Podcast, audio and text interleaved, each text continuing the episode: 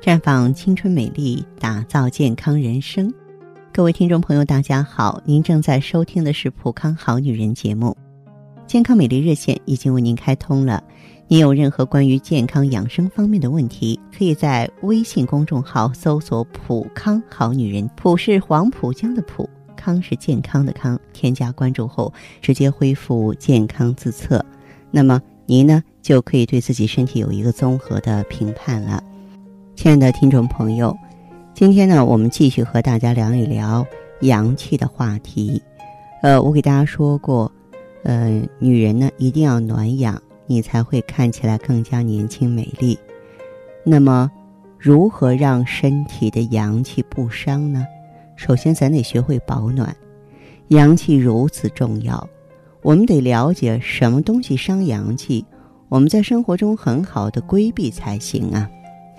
首先呢，就如《伤寒论》的名字一样，受凉本身是直接伤阳气的，衣食住行甚至用药各个方面的大意都会导致受凉。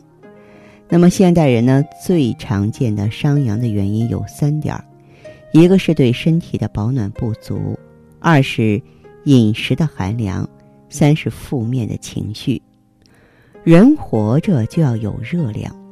遇到低温的时候啊，为了保持身体的正常热量，身体就会动用全部功能，以便产生更多热。只有这样呢，才能够抵御和对抗寒冷。这个加班产能、加倍提供热量的过程，就是身体功能消耗的过程。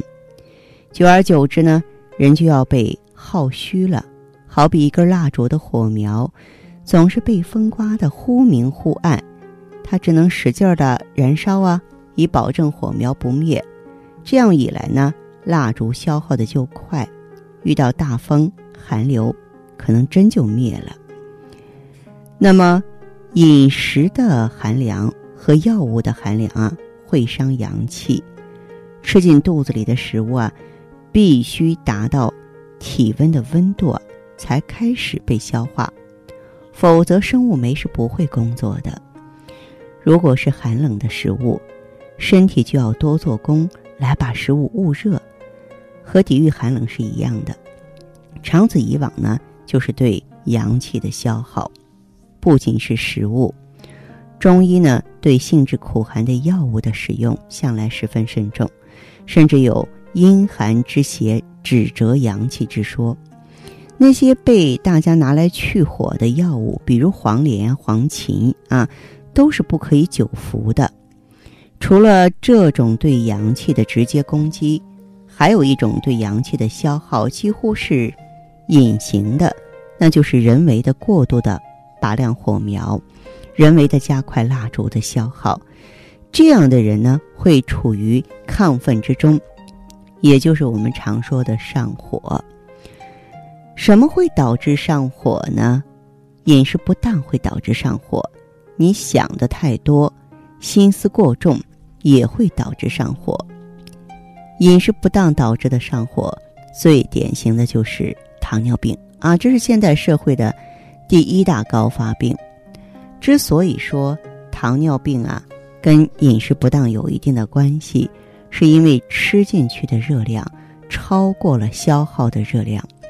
这些多出来的热量就会化火，在初期一般是胃火，人会特别想喝水，甚至要喝冷水。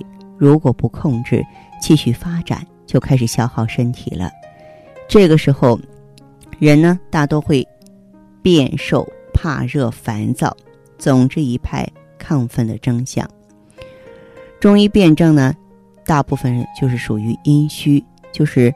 蜡烛的体量开始减少了，因为火苗过旺，蜡烛被烧短了、烧细了。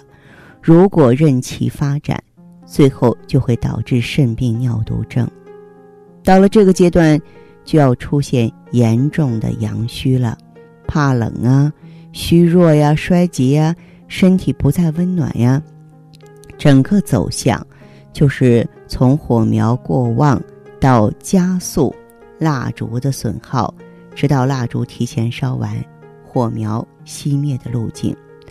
不仅是糖尿病，现代人的疾病啊，大多是和饮食有关系的。饮食不当是很多疾病的诱因之一。曾经有一项试验啊，对这个大鼠呢，从幼年开始减少它食量的百分之四十六，结果发现，线四组雄鼠的预期寿命增加了百分之二十五，而雌鼠的预期寿命增加了百分之三十九。实验进行到一千天的时候啊，啊，不限四组的雄鼠无一存活，而限四组的雄鼠有百分之五十还活着。实验进行到一千两百天的时候，不限四组的雌鼠全部死亡，而限四组的雌鼠尚存百分之七十三。嗯，另外一个最伤阳气的就是情绪、情感的暗号。通俗来说，就是想的太多，心思太重，而这样的情感呢，大多呢是负面的啊，因为这个思虑过多呢，会让整个人显得阴郁、消极，甚至是冰冷。这点呢，在历代医家的典籍中啊都有过记载。大家熟悉的《红楼梦》中的林黛玉啊，就是典型的心血暗耗。按照中医理论呢，思虑过度是伤脾的，脾虚之后呢，气血生化就失去了源泉，逐渐导致气血虚、阴虚，直到阳虚、阳气绝。好比蜡烛嘛，白天亮着，到了晚上呢就该熄灭，这样的话才能够节约能源，是不是？如果它除了白天亮，晚上呢也微微燃着火苗。虽然亮度很小，几乎没有照明温暖的效果，但是在一点点的不知不觉中消耗蜡烛。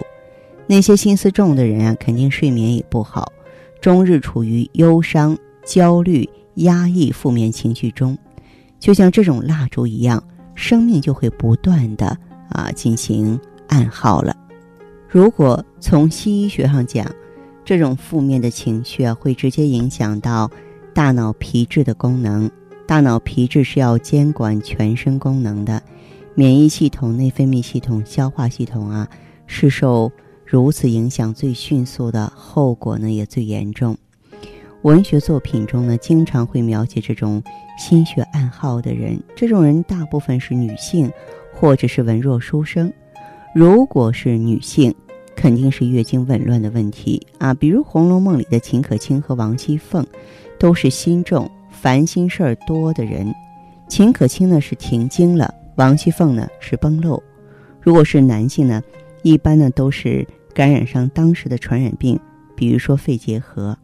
不仅如此，这些人啊，无论男女，都不会是胖子啊，非常的消瘦、脆弱，是他们共有的体态。因为消化系统啊对情绪的反应是敏感的，啊。暗号影响了他们的吸收能力，所以说，这些伤阳气的因素，不管是直接的受凉、冷饮啊，还是呢极具隐秘性的过食、过思、不阳光的心态，都是分散在每天的生活细节中的，因此不容易被意识到、被重视。也正因为如此。他们对阳气的损伤是逐渐加大的，也是巨大的，甚至有些时候不能靠医疗来扭转。这个时候呢，可能你会转过头来找中医啊，不单是因为中医能够调整体质，那实际上中医也是大部分朋友都会选择的健康的生活方式啊，就是一般的西药做不到的。这个时候用中医呢。来兴阳啊，护阳啊，守阳啊，往往能取得意想不到的好结果。